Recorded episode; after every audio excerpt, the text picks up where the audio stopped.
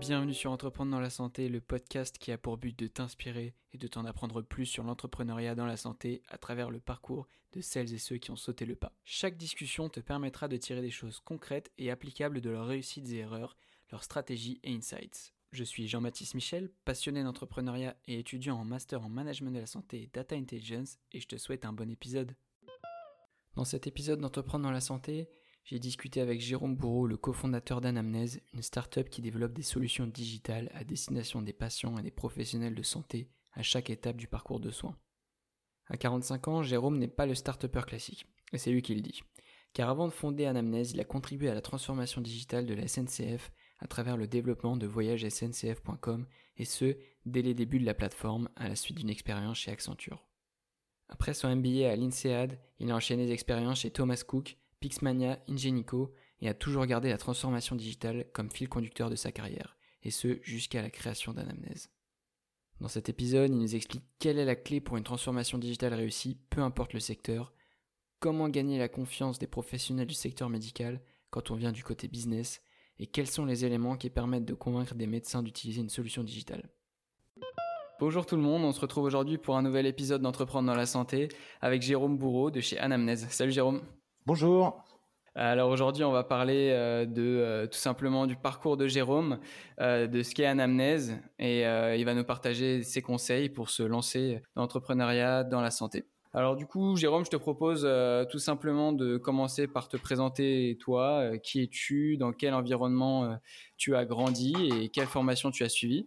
Et après, on va aller vers bah, tout simplement comment tu as comment tu as basculé dans le secteur de la santé euh, oups, j'ai spoilé un peu. et, euh, mhm. et euh, tout simplement sur ton aventure entrepreneuriale. D'accord. Donc, bah, je suis Jérôme Bourreau, j'ai 45 ans. donc, je suis pas le start-upper typique qui sort juste d'école. J'ai déjà pas mal de bouteilles et je ne viens pas du tout du monde de la santé puisqu'en fait j'ai travaillé principalement dans le dans la transformation digitale durant les 20 dernières années euh, donc voilà, je suis, j'ai un cursus euh, d'ingénieur. J'ai fait Central Supélec à l'époque, euh, et ensuite j'ai fait un MBA à l'INSEAD. Donc du coup, ça me donne une double compétence qui est à la fois ingénierie d'un côté, voilà, donc ingénierie d'un côté, euh, avec tous les défauts de l'ingénieur et, euh, et business de l'autre côté avec tous les défauts du, du business. Mais ceci, il y a aussi, attends, attends, il y a aussi les qualités. C'est quoi, les défauts C'est quoi les ah, bah, défauts de chacun selon toi? Bah, Qu'est-ce que tu cherchais à Qu'est-ce que tu cherchais à avoir euh, en, en, faisant ce MBA à compléter? Ah, bah, le, le, MBA en fait c'est surtout pour compléter son sa panoplie de, de, de de, de, de, méthodes pour résoudre des problèmes. C'est-à-dire que quand on regarde les, les sujets d'un point de vue ingénieur, on regarde toujours la problématique et comment est-ce qu'on fait pour la résoudre de la manière la plus jolie possible d'un point de vue technique. Euh, or, parfois, les plus belles innovations ne sont pas forcément des grosses innovations techniques.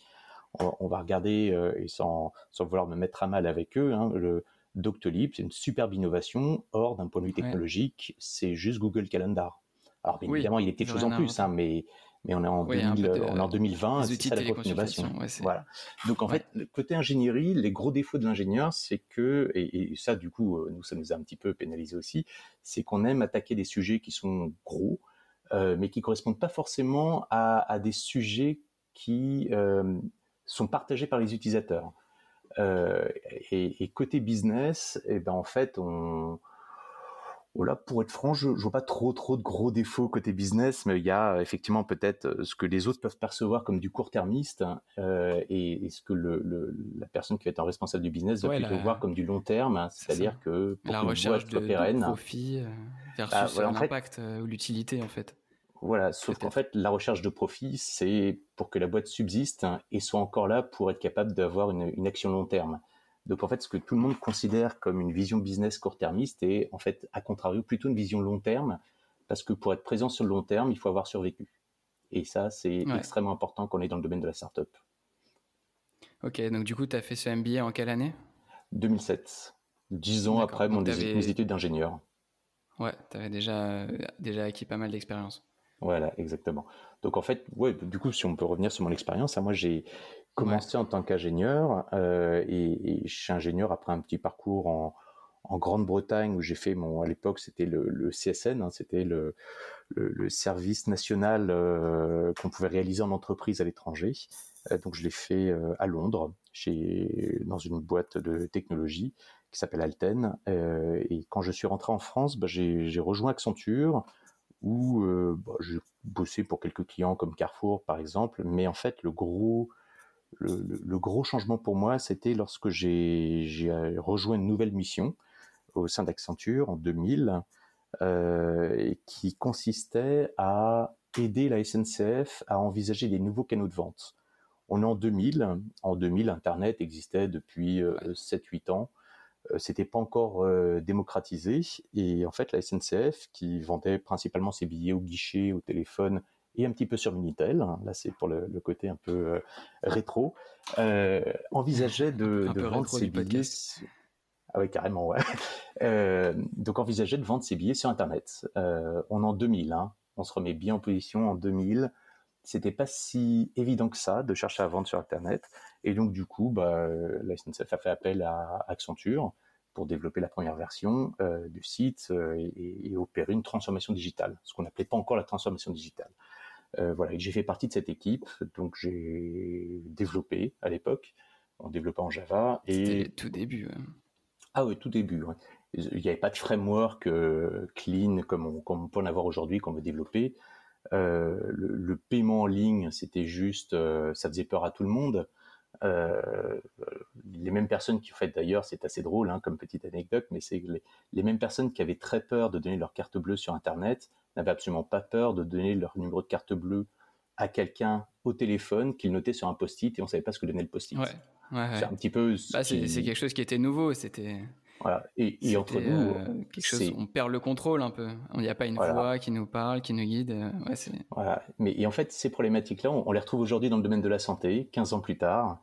Euh, c'est qu'en fait, les gens ont peur de donner leurs leurs données de santé sur les serveurs certifiés de données de santé alors qu'en fait, elles sont beaucoup plus sûres que lorsqu'elles sont écrites sur une feuille de papier dans un hôpital.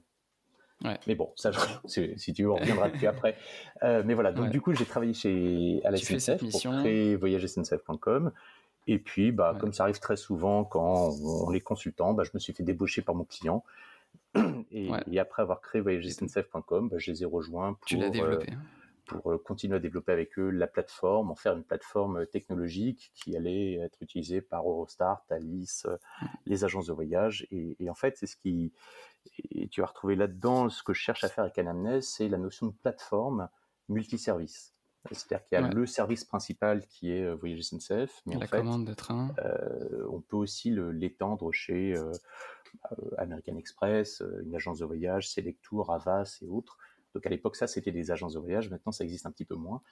Euh, donc voilà, c'était c'était la transformation digitale ou vraiment l'embryon de ce qu'on appelle aujourd'hui la transformation digitale. Et le secteur du tourisme était à l'époque extrêmement en avance par rapport. Ouais, là, vous étiez combien dans vous étiez combien dans cette équipe euh On était une petite dizaine. Et presque que des que des ingénieurs, euh, des oh, développeurs. Non. non, justement un bon mélange. C'est-à-dire un, ingénieur développeur d'une part, et puis des personnes qui étaient plutôt process, qui, qui envisageaient justement une nouvelle manière de faire. Parce que quand on fait de la transformation digitale, il faut surtout, surtout, surtout pas refaire ce qu'on faisait avant.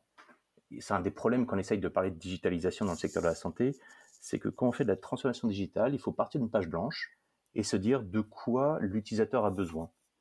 Donc, dans, le secteur euh, touristique, c'est euh, de quoi le client a besoin. Dans le secteur de la santé, comme on n'ose pas parler de client, euh, on parle de patient. Donc, de quoi le patient a besoin et de quoi les utilisateurs du type professionnel de santé ont besoin.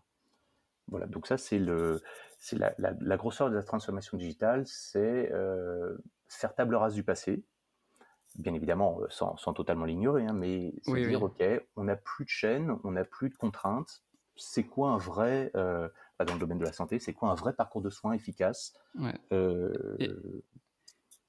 et, là, c'était qui euh, vos inspirations? C'était quelle boîte euh, qui, qui, menait ça à l'époque Parce que bah j'imagine que dans le, dans le privé, ça devait, ça devait être déjà un peu en, plus en avance qu'à la SNCF.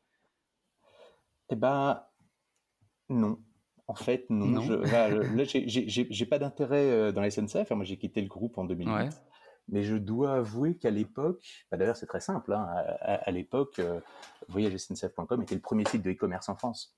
Et c'est pas pour rien, c'est juste qu'on avait pris euh, énormément d'avance. Moi, je suis arrivé dans la boîte en... il y a beaucoup de personnes aussi qui, qui, commandent des billets de train. Enfin, il y a un marché en France, il y a un marché captif. Il y a un marché captif, ça c'est vrai. Euh, tu proposes un truc à des gens qui euh, achètent tous les jours de base, donc euh, forcément, ils sont obligés de l'adopter. c'est vrai, mais Air France aussi. Et, Air France n'a pas fait le premier site de e-commerçant. donc c'est un, peu dur. Non, mais il y avait vraiment un, un, ADN en plus, c'est-à-dire que les, à, l'époque à SNCF, on avait des personnes qui se sont dit finalement, on sait très bien ce que c'est que de vendre du train. On le sait très très bien. On est des sachants. Mais face à un nouveau modèle, face à un nouveau moyen de vente, un nouvel outil qui s'appelle le digital, peut-être qu'on n'est pas les meilleures personnes. Et en fait, ça, c'est une maturité qui est exceptionnelle et qu'on rencontre malheureusement rarement. Et à l'époque, à la SNCF, il y avait ce genre de maturité. Dans le secteur de la santé, on ne l'a pas toujours, hein, ce genre de maturité. C'est comme si je vous disais, mmh bah, imaginez des professionnels de santé qui disent, bah, en fait, on, on est les sachants, on sait ce que c'est que de la médecine, mais on n'est pas les meilleures personnes pour dire c'est quoi le parcours de s'optimiser. Bah ça, ça n'arrive pas encore assez malheureusement. C'est que c'est un, des points sur lesquels il faut qu'on travaille davantage, c'est faire de la symbiose entre les sachants d'un point de vue médical et ceux qui savent optimiser des processus, qui vont être plutôt des ingénieurs ou des, personnes dans le business. D'accord. Donc faites, des MBA. Euh... Pas forcément. et, mettez les mains dans le. Et tu penses que là, le, tu, penses que là, le, conseil, par exemple, ça t'a apporté euh, ah des choses pour cette expérience? Ah Oui, oui. Le, le, conseil est une très très bonne école de formation. Alors, je vais peut-être me faire étriper par mes anciens collègues d'Accenture, mais c'est une excellente école de, formation. Je dis juste formation parce que moi, je m'imaginais pas faire ma carrière euh, chez Accenture, mais par contre, ça apprend, de, ça apprend à être rigoureux, ça apprend à avoir le souci du client. Euh, ça apprend la, dévotion, c'est-à-dire que, pour, pour, le faire assez simple, hein, euh, je me souviens de, de, soirées où on, terminait de, livrer des applications euh, à 5 heures du matin. C'est-à-dire qu'on avait travaillé toute la nuit parce qu'il y avait un enjeu qui était, on s'était engagé à livrer le truc à 8 heures du matin, donc à 5 heures du matin, on était encore là à terminer de coder. C'est un peu ce que, ce que l'on voit régulièrement euh, chez, chez, bah, chez, les professionnels de santé quand ils font des gardes, hein, mais ça arrive ailleurs. Sauf, que là, vous êtes derrière des ordinateurs. Ouais, ouais. ok.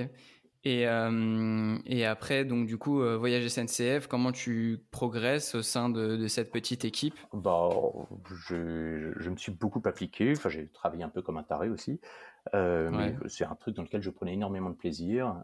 et, et en fait, quand on, quand on arrive dans une société qui a le vent poupe, dans lequel les managers disent voilà les clés, montrez-nous ce que vous pouvez faire. Euh, donc des personnes qui nous font confiance pour tester des nouvelles choses, euh, qui ont la maturité d'esprit de dire on sait ce que c'est que de vendre du train, mais on n'est peut-être pas forcément les meilleures personnes pour mmh dire c'est quoi vendre du train en ligne. Donc, allez Et le budget aussi. Euh, et effectivement, c'est vrai qu'il y avait. J'imagine qu'à l'époque, euh, ouais. Ouais, non, il y, avait, il y avait un peu de budget, mais je, le rappelle, c'est aussi arrivé juste durant la crise de 2001, la crise euh, qui a mmh suivi les, les, Twin Towers, hein, la crise économique qu'on a eue juste après 2001. donc effectivement, oui, il y avait du budget au début, puis après pas beaucoup. Hein. donc, tout le monde s'est calmé, un peu comme en 2008. Et, donc, on, on, a eu durant huit ans, bah, c'est ce qui me motive énormément, c'est qu'on voit une société qui passe de 0 euros de vente en ligne à, euh, bah, quand je suis parti en 2008, on faisait 2,5 milliards d'euros de vente en ligne. Ouais, c'est énorme. Chaque seconde qui passait, on vendait 30, euh, euh, non, pardon, c'était, oui, c'est ça. Chaque seconde qui passait, on était à presque un billet vendu chaque seconde. Chaque seconde, mmh. vous imaginez depuis qu'on parle. Aujourd'hui, c'est encore plus. Hein.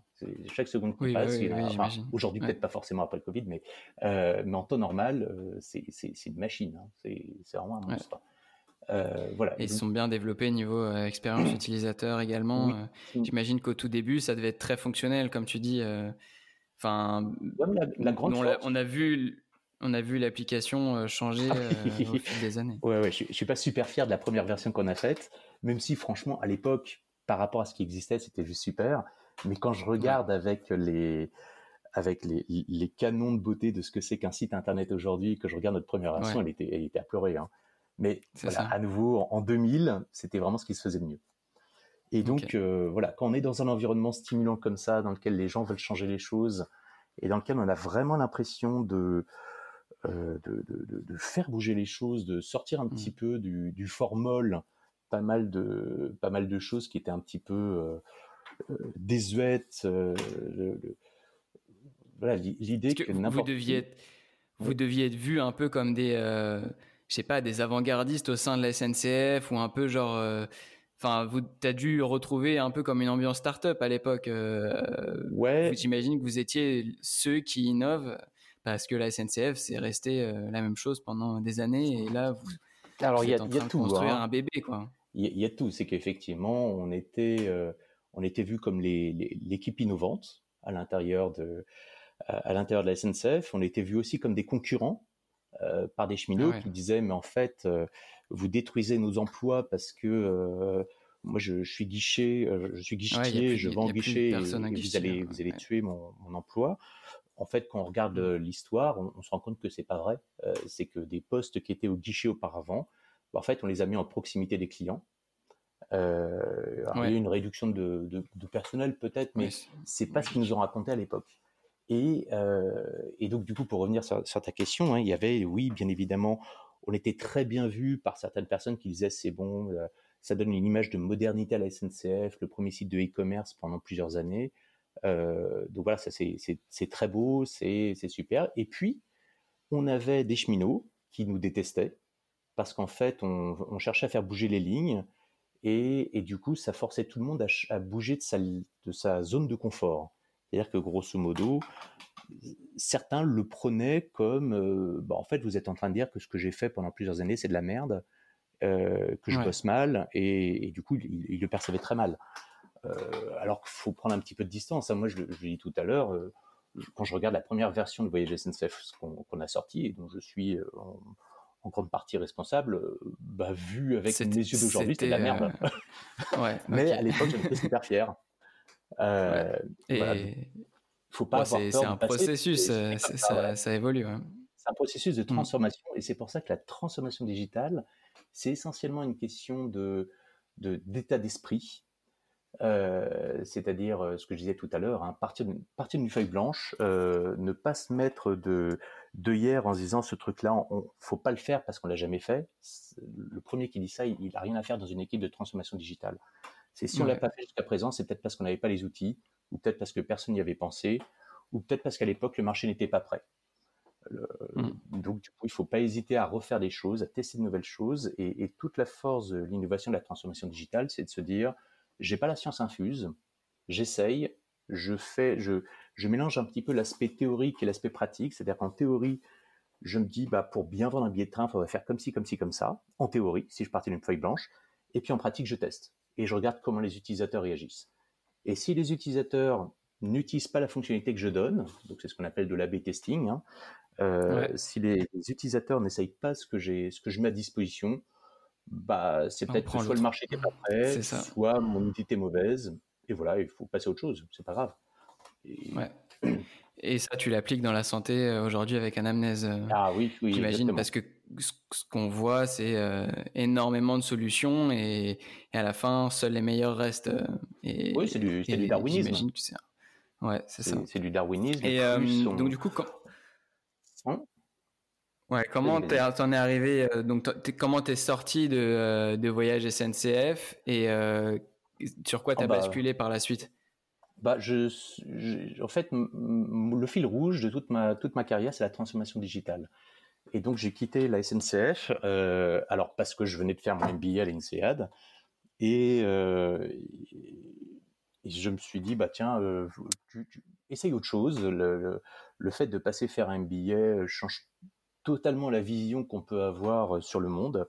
Et d'ailleurs, s'il y a une expérience qui a été la plus marquante pour moi en dehors de l'expérience de la SNCF, hein, c'est euh, c'est l'UMBA. C'est que vraiment on apprend à regarder les choses de manière totalement. C'est le meilleur dans le. Enfin, en plus, aujourd'hui, oui, aujourd'hui, l'opportunité de faire le meilleur dans, dans le monde. Ouais. Et c'est euh, extrêmement stimulant. du coup, on, pareil, on, on, enlève toutes les œillères qu'on pouvait avoir jusqu'à présent et, et on n'a pas peur de dire, euh, bah tiens, ici j'essayais? Et si je me plante, c'est pas grave. Donc là, ça, mmh. je dirais que c'est c'est le MBA qui m'a un petit peu forcé à, bouger mes propres lignes et tester autre chose, ce qui m'a permis ensuite d'aller.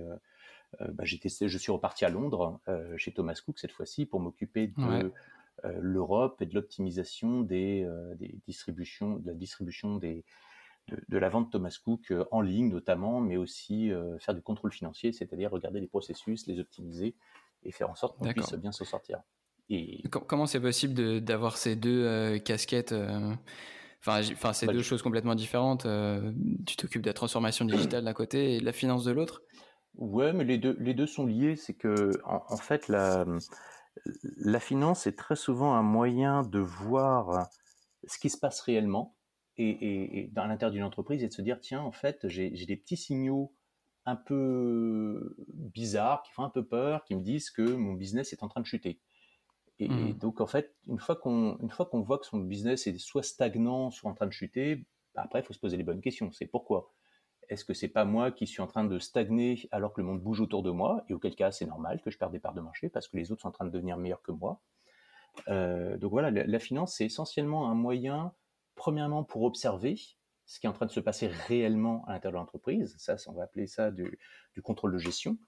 Euh, savoir où est-ce que dépense l'argent, est-ce que je les dépense au bon endroit euh, par rapport euh, au monde qui change autour de moi Aux objectifs. Voilà. Et, puis deuxièmement, bah, c'est une fois que je, sais euh, ce que je veux changer, bah, la finance, c'est quand même le nerf de la guerre. Hein. C'est ça qui va me donner le cash, qui va me permettre de me transformer, qui va me permettre de, me fixer des nouveaux objectifs et, et je l'espère, de pouvoir m'adapter au monde qui bouge autour de moi. Ok. Et donc là, tu es resté euh, combien de temps chez Thomas Cook ans chez Thomas Cook. Mais alors, je, suis arrivé pour faire du business développement, euh, c'est-à-dire euh, de la transformation digitale, et puis voilà, aider les, aider les business à, à, se développer. Sauf que je dois porter la poisse. je suis arrivé, alors, ah, chez Voyage je suis arrivé en 2001 en plein milieu de la crise, et chez Thomas Cook, je suis arrivé en 2008. Juste ah au tout début de la crise. Donc, je, je, vais être un chat noir en fait sur le sujet. Et, au milieu, quand, tout, quand, quand, tout, euh, quand tout allait bien et quand il y avait de la croissance, tu faisais ton MBA toi. Voilà, voilà exact.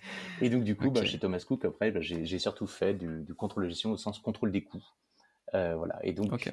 c'est hmm. pas un truc qui m'a énormément plu. Euh, donc la transformation digitale, là, c'était c'était vécu forcé pour permettre à la boîte de survivre. Euh, donc ça, c'était assez dur. Euh, et puis après, je me suis dit, bon, c'est bon, général bol des grands groupes. Euh, j'aimerais bien euh, monter ma propre boîte. Donc j'ai fait ma, ma, première société avec un, avec un ami qui euh, voulait faire un réseau social dans le monde du, du sport, du football pour mmh commencer. Et en fait, ce qu'on voulait faire, c'était un genre de LinkedIn pour aider les footballeurs, enfin un mélange entre LinkedIn et Facebook pour footballeurs, pour qu'eux puissent bah, se faire détecter par des agents, être recrutés, rejoindre un club, et ainsi de suite. Ça, c'est le côté un peu LinkedIn ça s'appelait quoi Ça s'appelait euh, Illy Planet Football. Pour I Love You Planet Football. I Love You, ouais. Ok. voilà, donc ça, ça a été C'était sur quel marché euh, bah, Du coup, le France uniquement. Pour commencer, France uniquement. Ça a été un peu bon, assez compliqué, hein, euh, parce que les, le, le, marché n'était pas prêt à l'époque. Euh, l'idée me paraissait très séduisante, mais voilà, on n'a pas, on n'a pas réussi à trouver notre marché. Donc, bon, au bout d'un an, un an et demi, on s'est rendu compte qu'il n'y avait pas de marché, donc fallait, on a plié les okay. Et moi, je suis parti à ce moment-là. Le, le, foot, c'était ton. Pas du tout. Ah non, je. À nouveau, hein, mon, mon, mon, fil rouge, c'est la transformation digitale. Et là, c'était. Euh, aujourd'hui, pour un jeune joueur, se faire détecter, bah, ça veut dire. Euh, trouver un agent, on est vraiment dans le monde physique, euh, que l'agent mette en mmh. relation avec un club en fonction de ce que lui connaît, alors que le digital permettrait de faire bien autre chose. Euh, de publier ses scores, se faire connaître, et pourquoi pas être détecté beaucoup plus facilement. C'est vraiment aplanir tout ce qui est euh, détection, facilitation de rejoindre un club, euh, voilà. Donc c'est. Mais toi, toi, avais euh, juste cette connaissance. J'avais pas d'affinité avec le sport, enfin avec le sport, avec le foot en tout cas. Mm. Mais c'est juste que je trouvais ça logique, et donc du coup j'ai voulu participer. Et, tu, tu, tu, penses que le fait de ne pas être dans le milieu, tout ah ça, ça a contribué au fait que vous n'ayez pas réussi à, à percer? Oui et non. Euh, c'est-à-dire que le, le, fait qu'on soit qu'on vienne pas du milieu, ça n'aide pas parce qu'il faut se créer un nouveau réseau. Euh, il faut gagner mmh. ses lettres de noblesse. Il faut, euh, faut que les gens aient confiance en nous. Et donc ça, ça prend du temps. Quand on vient pas du sérail, comme en santé hein, d'ailleurs. Euh, et, mais par contre, comme en santé aussi, ne pas venir du sérail, ben en fait, ça donne plus de chances de savoir ouvrir ses chakras et, et, regarder les choses pour partir d'une feuille blanche. Parce qu'en fait, quand on a toujours fait les choses de la même manière pendant 15 ans, 20 ans, eh ben, on a surtout beaucoup fait la même chose.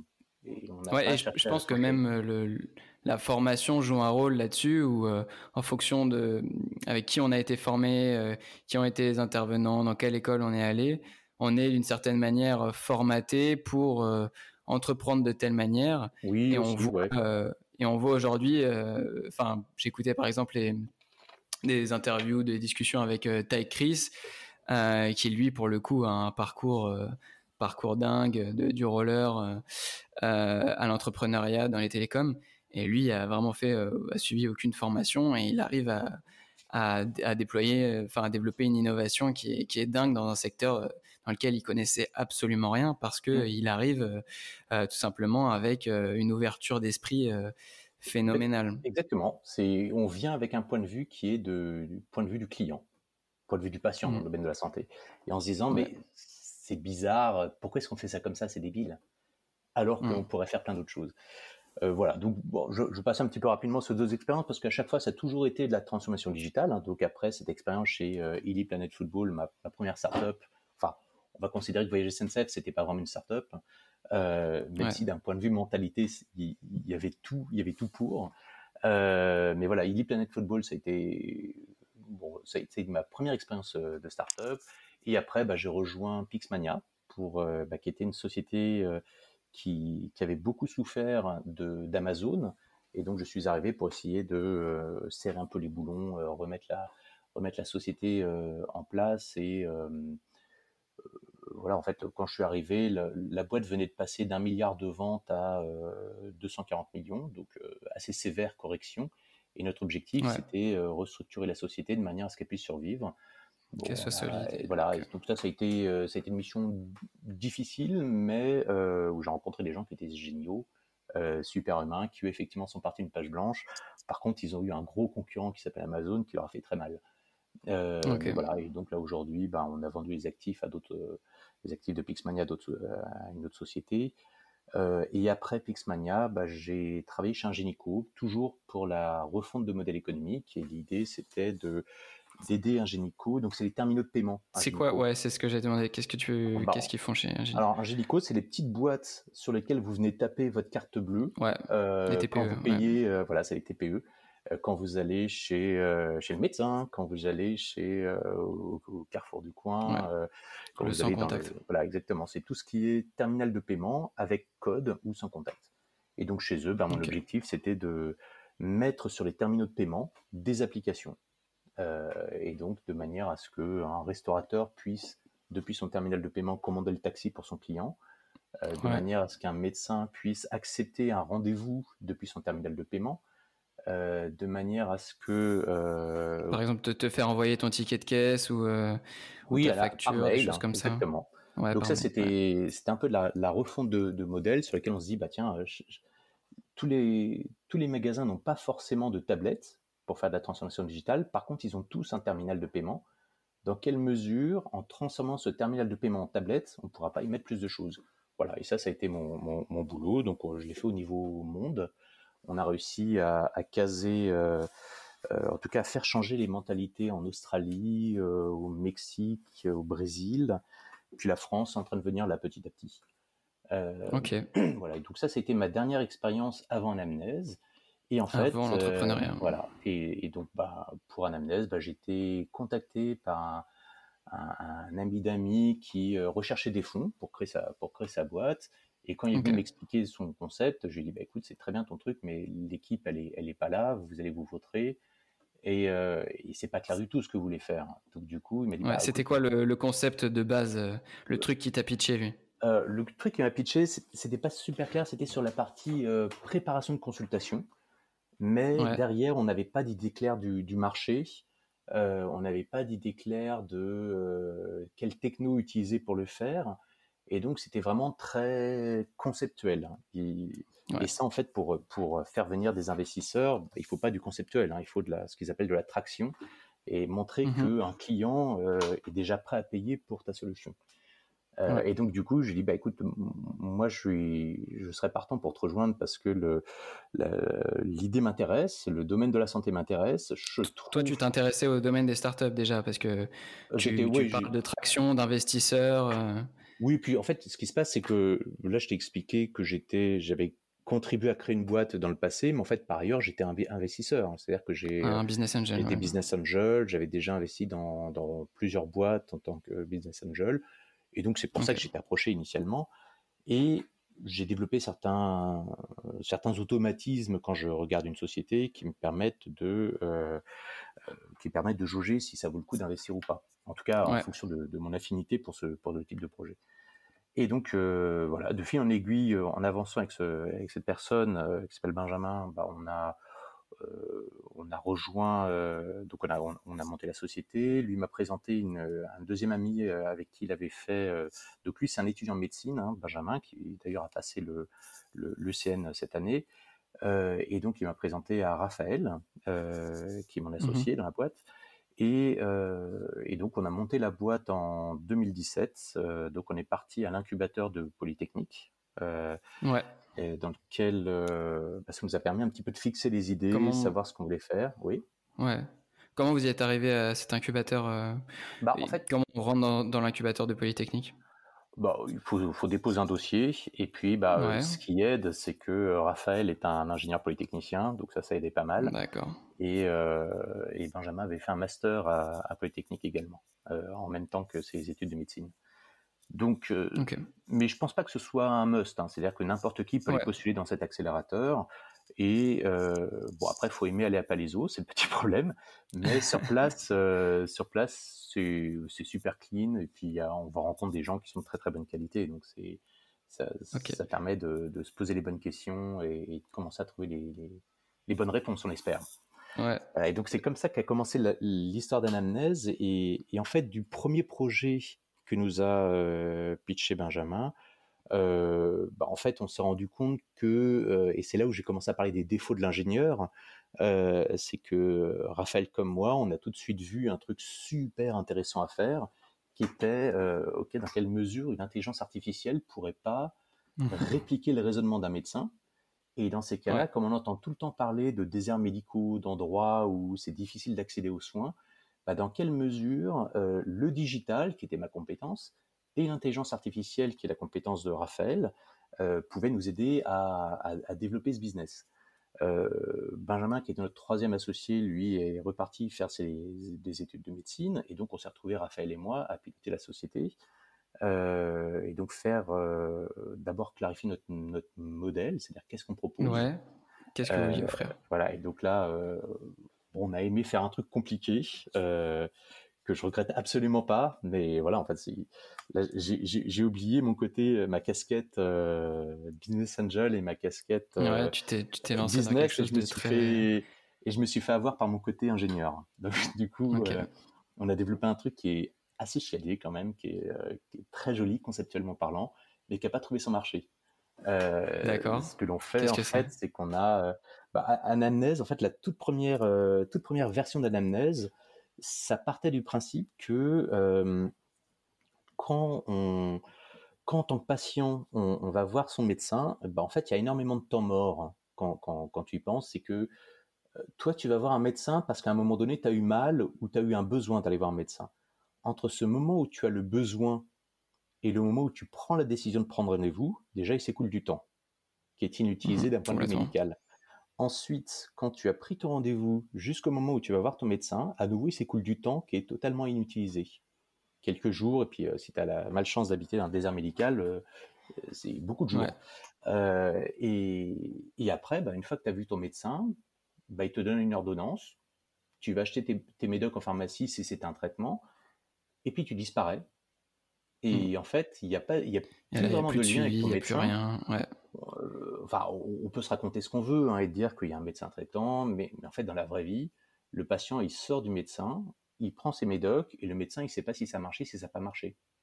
Il pense que ça a marché parce qu'il dit, bah, si le patient n'est pas revenu, c'est que ça a marché. Mais en fait, ce qui se passe aussi parfois, c'est que le patient, il dit, oh là là, ça n'a pas marché, euh, je vais aller voir un autre médecin. Dans la vraie vie. D'accord. voilà, et donc c'est dur. Et nous, nous ce qu'on a voulu faire, c'est aider le médecin de manière à ce que lorsqu'il va rencontrer son patient, on ait pu utiliser tout le temps d'attente du patient pour structurer un dossier médical et ainsi donner au médecin toutes les informations que nous on a pu collecter en allant interviewer le patient en amont. Et donc, la préparation et l'évaluation. C'est super. Voilà. Et donc, arriver à des orientations de diagnostic. Donc, typiquement, mmh. bah, si tu me dis je tousse, bah, tu, tu, vas sur anamnèse et tu vas dire je tousse. Et donc, anamnèse va dire bah, très bien, pour évaluer quelles sont les maladies possibles qui sont liées à je tousse, ben, il y en a, je sais pas moi, peut-être 300.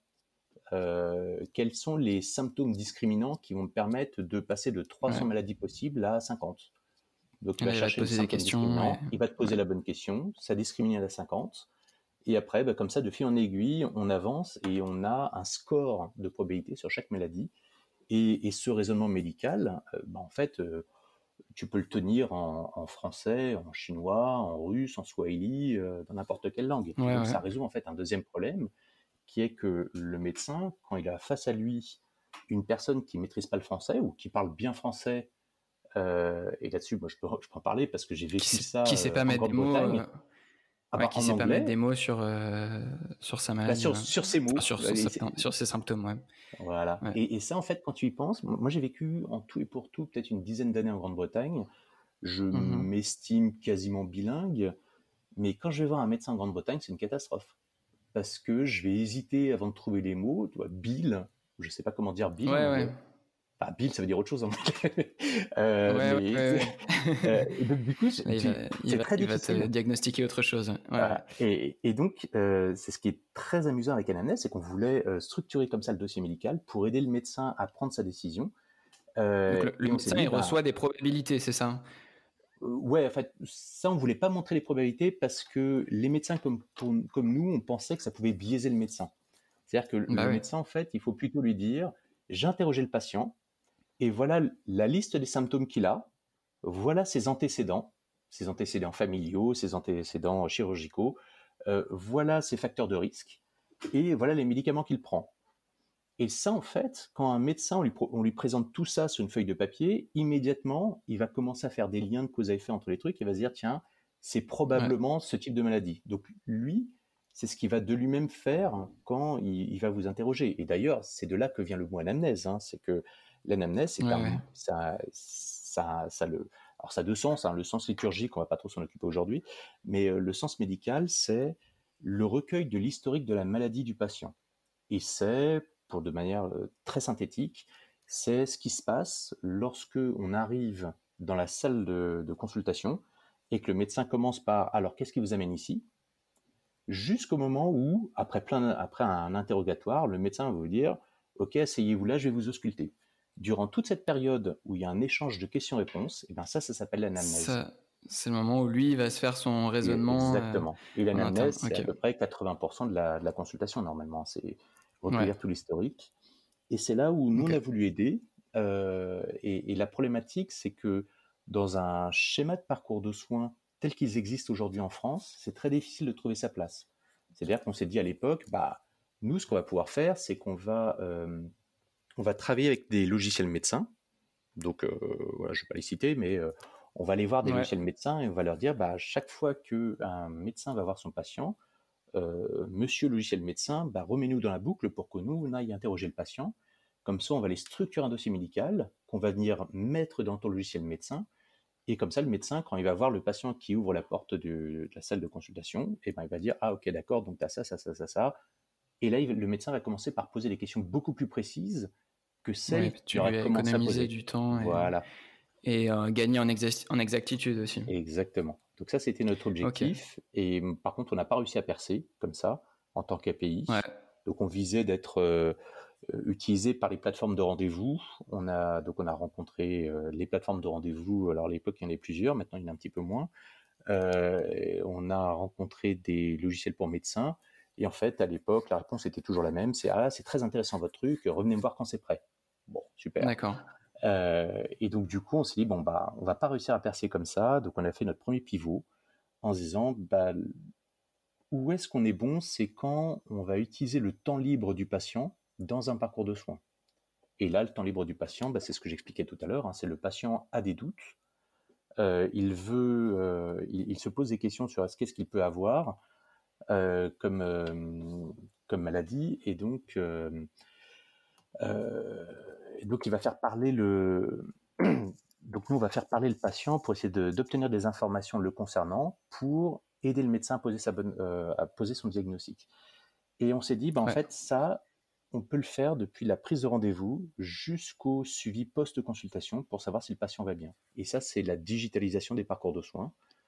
Euh, et donc, c'est ce qu'on a voulu, euh, ce qu'on a voulu faire maintenant avec Anamnèse. Et donc là, j'ai vu, il y a neuf euh, grandes étapes ou neuf modules sur lesquels vous pouvez proposer des solutions, c'est ça? Voilà, c'est ça. vous les offrez comment C'est genre du plug and play ou les, ce qu'on a préféré faire, c'est moi j'ai repris un peu mon historique de ce que j'avais fait chez YG SNCF. Si on s'est dit chaque parcours est différent, chaque besoin est différent, mais par contre ça utilise toujours les mêmes modules. Je m'explique.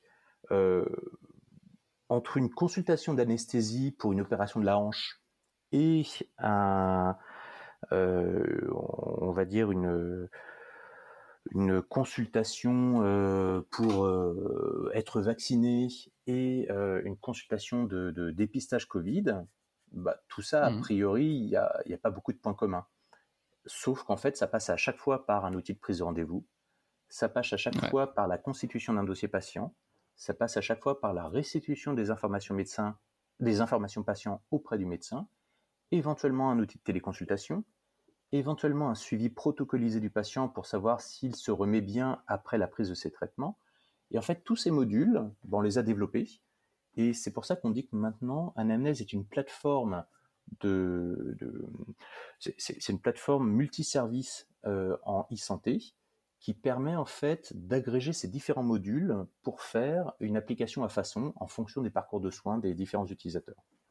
Et donc, bah, en fait, euh, je vous ai dit tout à l'heure, enfin, je t'ai cité tout à l'heure le fait que il y avait une, que les parcours de soins avaient l'air totalement différents entre un outil de d'anesthésie, un logiciel pour cardiologue, un logiciel de Covid ou un logiciel de dépistage des nutritions.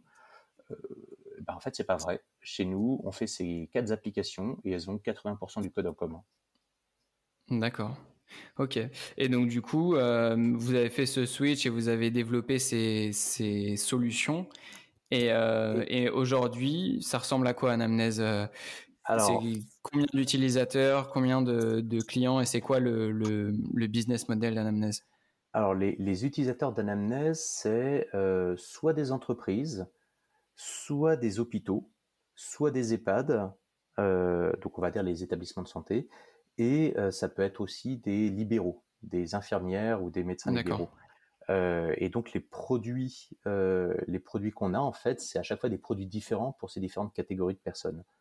alors je ne vais pas rentrer trop trop dans les détails, mais typiquement pour la coordination entre infirmières, pharmaciens, médecins, on a développé un produit qui s'appelle CPTS, qu'on a développé en partenariat avec une autre startup euh, qui s'appelle InziCare. Et ce produit, ben, en fait, ça aide les médecins, les pharmaciens, les, infirmières à être coordonnés pour mieux traiter les patients. Euh, voilà, donc ça c'est un premier produit. Un autre produit, c'est anesthésie, euh, qui est utilisé aujourd'hui par des, hôpitaux euh, pour préparer les consultations d'anesthésie, évaluer le profil de risque patient et déterminer comment l'opérer. et on a une solution pour le Covid, pour le suivi des patients en Covid. Et voilà, donc ça nous fait alors c'est difficile à dire parce qu'à chaque fois, c'est des, des, on va mélanger un peu des choux et des carottes, mais je dirais qu'en termes de patients, si on prend aussi notre outil de téléconsultation, je dirais qu'on a dû être utilisé par euh, pas loin de 70 000 patients, entre 70 000 et peut-être 100 000 patients. Et en termes de professionnels de santé, euh, petite, euh, peut-être 200, 300 professionnels de santé. Hein. D'accord. Euh, donc ça c'est parce qu'on a eu beaucoup de repeats, euh, voilà. Et puis en entreprise, on a, on a utilisé beaucoup notre outil. Euh, typiquement, notre outil Covid Help est utilisé par 12 000 salariés aujourd'hui, chaque jour. D'accord. Je, crois que je vous avais, enfin, j'avais entendu parler d'anamnèse pour Covid Help justement. C'est ça, c'est gérer le, la gestion du, du personnel en des fonction salariés de, en entreprise. voilà. des, des salariés, en fonction de, de leur taux d'exposition ou de, ou de leur, des risques. C'est ça. Enfin, je Voilà, veux pas. exactement. Bah, pour, pour dé- bah, peut-être justement là, ça peut être une, une anecdote assez sympa.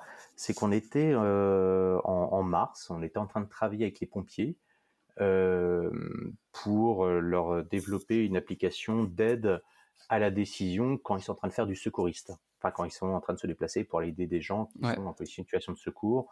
Euh, C'est-à-dire lorsque les, patients a, euh, a un problème de santé, il peut, appeler le, SAMU, mais aussi, il peut aussi appeler les pompiers, euh, le 18, euh, et qui donc, eux, vont, se dépêcher, peuvent arriver très rapidement sur le site du patient et, et ainsi de l'aider en cas de secours.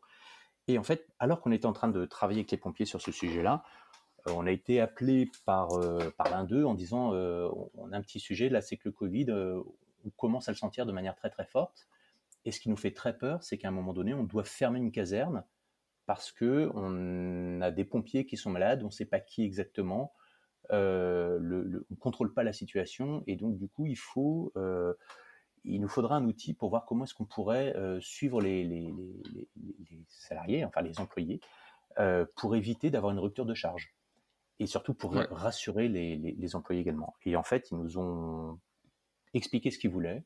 Et grâce au fait qu'on a une plateforme euh, de e-santé, bah, en fait, on a développé Covidel pendant trois semaines et on a commencé Quelque à chose euh, déployer sur mesure euh, sur mesure, qui, qui est une sorte de mix voulaient. euh, Voilà. Et de, en de fait, ce que vous offriez avant. Ouais. voilà. Et donc, ce que fait l'outil, c'est que tous les matins, on va interroger l'ensemble des, des- des employés, pompiers, pour un, pour un département donné. Et on va dire, bah, sur les euh, 4000 pompiers qui sont dans ce département, il y en a euh, 3900 qui n'ont absolument aucun problème, tout va bien. Il y en a euh, 70 qui ont un petit risque, et il y en a 30 qui ont des risques plutôt Mm. avérés.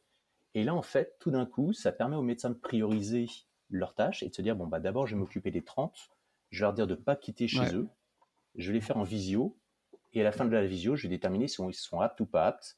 Et ça, ça va informer directement le responsable de caserne qui va savoir qu'aujourd'hui, un tel ne va pas venir. Et donc, ça, ça Ouais. permet en fait de résoudre la quadrature du cercle entre l'entreprise, les pompiers qui n'ont pas le droit de voir les données de santé de leurs salariés, et euh, les, les pompiers qui ont besoin d'être rassurés sur le fait qu'ils ne vont pas côtoyer d'autres personnes qui sont susceptibles d'être malades. Donc, on a réussi, à, comme ça, en cloisonnant les données de santé, à, à résoudre la, la quadrature du cercle. Ok. Bon, très très intéressant. euh, et donc du coup, moi, on, on va arriver sur les questions de la fin. Mhm. Euh, je voudrais te demander, selon toi, dans ton aventure entrepreneuriale avec Anamnèse, euh, c'était quoi ton, ton plus gros challenge et, euh, et qu'est-ce que tu as mis en place pour euh, le, le surmonter? Ah, il y a plein de challenges. hein. C'est que premièrement, quand on est dans Ouais. le domaine de la santé et qu'on n'est pas médecin soi-même, eh ben, le premier challenge, c'est gagner la confiance du corps médical. Qui effectivement Mm. se dit, bah, nous, on a fait 10 années d'études de médecine, euh, je suis responsable de la vie des gens, démontre-moi qu'avec ton outil, je vais pas faire des, des âneries. Et c'est normal, hein, les mecs, ils, ont Ouais. respons- ils sont responsables de nos vies. Euh, et donc, du coup, il faut pas qu'on. Gagner leur confiance, ça prend beaucoup, beaucoup de temps. Surtout quand on vient pas du sérail, surtout quand on n'est pas médecin. Et donc, en fait, ça, c'est le, le premier challenge qu'il a fallu, euh, qu'il a fallu remporter. Et c'est pas fini. donc, en fait, on est encore Et dedans. là, Ben- Benjamin était encore, euh, était encore non, avec il vous était euh, plus. Non, non, il était non. plus avec nous. C'est que, en fait, quand on allait voir des, des professionnels de santé, en fait, euh, Benjamin est parti en septembre 2017, hein, donc euh, très, très, très, très tôt euh, dans les premiers Ouais. mois de l'aventure. hein. donc, nous, on est sans médecin depuis le début quasiment. Ça, et donc là, ce qui est très compliqué, c'est être capable de parler avec des personnes dont c'est le job au jour le jour, Ouais. leur expliquer qu'il faut partir d'une page blanche pour réfléchir à des nouveaux process, sans pour autant être expert nous-mêmes. Et donc là, en fait, on rame. hein. Donc, euh, euh, on Mm. leur donne des exemples. Et en fait, la meilleure manière qu'on a trouvé aujourd'hui de résoudre ces problèmes-là, c'est euh, bah déjà, il faut détecter les professionnels de santé qui, qui souffrent et qui disent mais moi j'en peux plus de faire le travail comme ça. Je sais que ce que je fais c'est pas optimal. Je pourrais changer les choses. Et donc en fait c'est des, c'est des médecins qui sont déjà dans l'après euh, et qui se posent des questions sur comment est-ce que je peux faire pour changer les choses. Euh, et donc là donc, pour ces personnes-là c'est beaucoup plus simple de leur expliquer que l'intelligence artificielle c'est juste un nouveau ceux qui veulent, euh, ceux qui veulent adopter le changement et l'embrasser. Voilà. Et donc ça, ceux-là, il faut les trouver. Ça, c'est la partie compliquée. Deuxièmement, il faut Comment vous faites pour les trouver? C'est ceux qui, ceux qui sont mmh. actifs sur des, des groupements de, de, de médecins ou, bah, pas vraiment, en fait, c'est beaucoup d'essais-échecs. Euh, c'est-à-dire que je contacte effectivement des personnes un petit peu euh, comme ça au hasard. Des fois ça marche, des fois ça marche pas. C'est beaucoup de temps. Mmh euh, puis des fois il y a des personnes qui veulent changer, mais leur, leur environnement, leur hiérarchie, leur hôpital n'aide pas beaucoup. Et donc en fait, là-dessus, on a un petit peu affiné les choses. C'est qu'on se rend compte que ça, c'est peut-être quelques conseils que je peux donner quand on est dans le domaine de la santé. Hein, c'est que aller voir le régulateur, c'est pas forcément une bonne idée parce que c'est très pesant. La CNAM, les ARS, la HAS, euh, toutes ces entités qui servent de régulation, bah, quand on est une toute petite boîte et qu'on va aller les voir, déjà, si on, a la chance de pouvoir décrocher un rendez-vous, euh, déjà c'est bien, mais la probabilité qu'il se passe quelque chose après le rendez-vous, elle est très très faible. Alors que quand on va voir directement des médecins de terrain qui ont des vrais problèmes, qui vont nous expliquer leurs problèmes, bah, eux, on a peut-être plus de chances de s'en sortir, d'autant plus euh, qu'ils ne sont pas euh, dans des établissements publics. C'est-à-dire que si on travaille avec des établissements privés ou, et ça c'est le Graal, hein, des établissements semi-privés, euh, typiquement des entreprises, ce qu'on appelle des entreprises privées à but non lucratif, il, y en a, plusieurs en France, hein, les hôpitaux, je ne peux pas trop les citer, mais nous, il y en a un avec qui on travaille en particulier, c'est Groupe SOS, qui effectivement nous a fait confiance. très rapidement. c'est ça. On, a eu. et ça, c'est un vecteur de, changement. ouais. Et on a eu aussi la chance d'avoir euh, parmi nos actionnaires des personnes qui nous ont fait confiance très très tôt, hein, donc euh, Studio Santé, qui est un prestataire de soins à domicile, qui a assez rapidement vu que, euh, tout à l'heure je citais justement que c'était critique d'avoir quelqu'un qui se dise ok je suis expert dans mon domaine, mais pour faire de la digitalisation je suis pas forcément l'expert. Bah là, on a eu la chance de rencontrer Gérald Vignal, qui est notre qui est actionnaire chez nous au travers de Studio Santé, qui lui bah, gère je ne sais combien de patients tous les jours et il s'est dit, bah, en fait, la digitalisation, ça m'intéresse, je vais y aller, j'en fais un peu moi-même avec, avec ma société, mais je vais donner la chance à, euh, Jérôme et Raphaël. Un acte. Ouais, ok. Et donc ça, c'est vraiment la partie la plus compliquée, c'est gagner la confiance des personnes qui sont dans le secteur médical pour qu'eux ensuite nous aident à gravir les échelons. Ok. Bon, écoute, euh, Jérôme, euh, le, temps file. Je voudrais pas, euh, je voudrais pas abuser de, ton temps. si tu devais, toi, recommander une ressource qui t'a inspiré pendant ton aventure entrepreneuriale, ce serait quoi? Qu'est-ce que un livre, un, je sais pas, un, ah. auteur en bah, général? bah, je, vais, être assez moi, il y, a un, livre qui m'a beaucoup, beaucoup marqué, mais qui était. alors, du coup, j'ai Pas forcément, hein, d'ailleurs, mais. Bah, dans la digitalisation, en fait. Euh, alors le, le, bouquin s'appelle The World is Flat.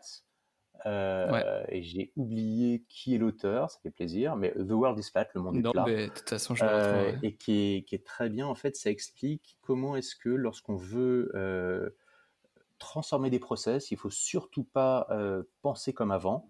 Et donc, il faut le, top du top, c'est vraiment réussir à mélanger à la fois ah, les compétences des sachants avec des personnes qui, qui sont des, des, des greens, hein, qui sont des verts comme nous, euh, et qui ne connaissent pas le secteur, mais qui par contre, on, a la capacité de partir d'une feuille blanche. Et c'est le mélange des deux qui permet de faire, euh, qui permet de faire la réussite. Et voilà, c'est tout ce que je souhaite à la santé. Super, merci beaucoup Jérôme. Merci à, toi, à toi, Et, et à bientôt. J'espère que cet épisode t'a plu. Si c'est le cas, n'hésite pas à lui laisser une super note sur ton appli préféré de podcast et en parler autour de toi. Tu peux également m'envoyer un message sur mon LinkedIn Jean-Baptiste Michel afin de me dire ce que tu en penses. Moi je te dis à très vite pour un prochain épisode d'Entreprendre dans la santé.